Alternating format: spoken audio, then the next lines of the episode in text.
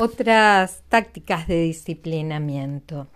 Dice, es importante regular las respuestas en coro, usando la táctica de concierto. las respuestas en coro tienen que ver con esto cuando un profesor, una maestra decía buenos días alumnos, todos en coro respondían buenos días señorita. A eso se le llama respuesta en coro o eh, le llaman acá táctica de concierto, que impone uniformidad a las voces y evita la distonía tan desagradable. O sea, que cada uno diga buenos días, buenos días, buenos días, buenos días.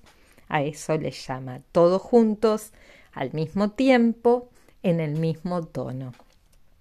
Los recreos son un momento inquietante para esta pedagogía.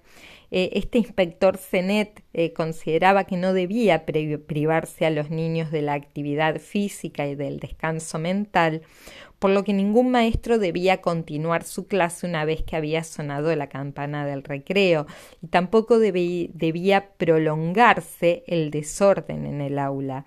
En el recreo no se debía prohibir a los alumnos jugar y hasta gritar y correr o saltar, pero bajo la vigilancia del maestro y hasta el instante en que suene la campana.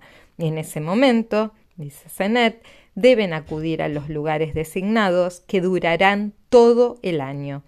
La fila debe estar suficientemente a distancia del maestro como para que su visión alcance a todos los alumnos y que no exista impunidad para hablar o jugar en las filas.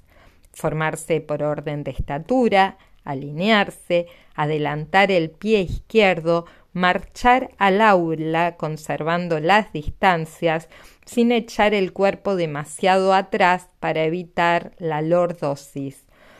Eh, siempre dominados por la mirada del profesor, que entrará último para no perder detalle. Es necesario tener cuidado con los empujones, sobre todo si el local es inadecuado, porque tiene a lo mejor galerías angostas y oscuras y escondrijos, en lugar de ser un buen local. Para adecuar el lugar se han consultado las necesidades disciplinarias. Si las condiciones son inadecuadas, la vigilancia debe ser mucho mayor.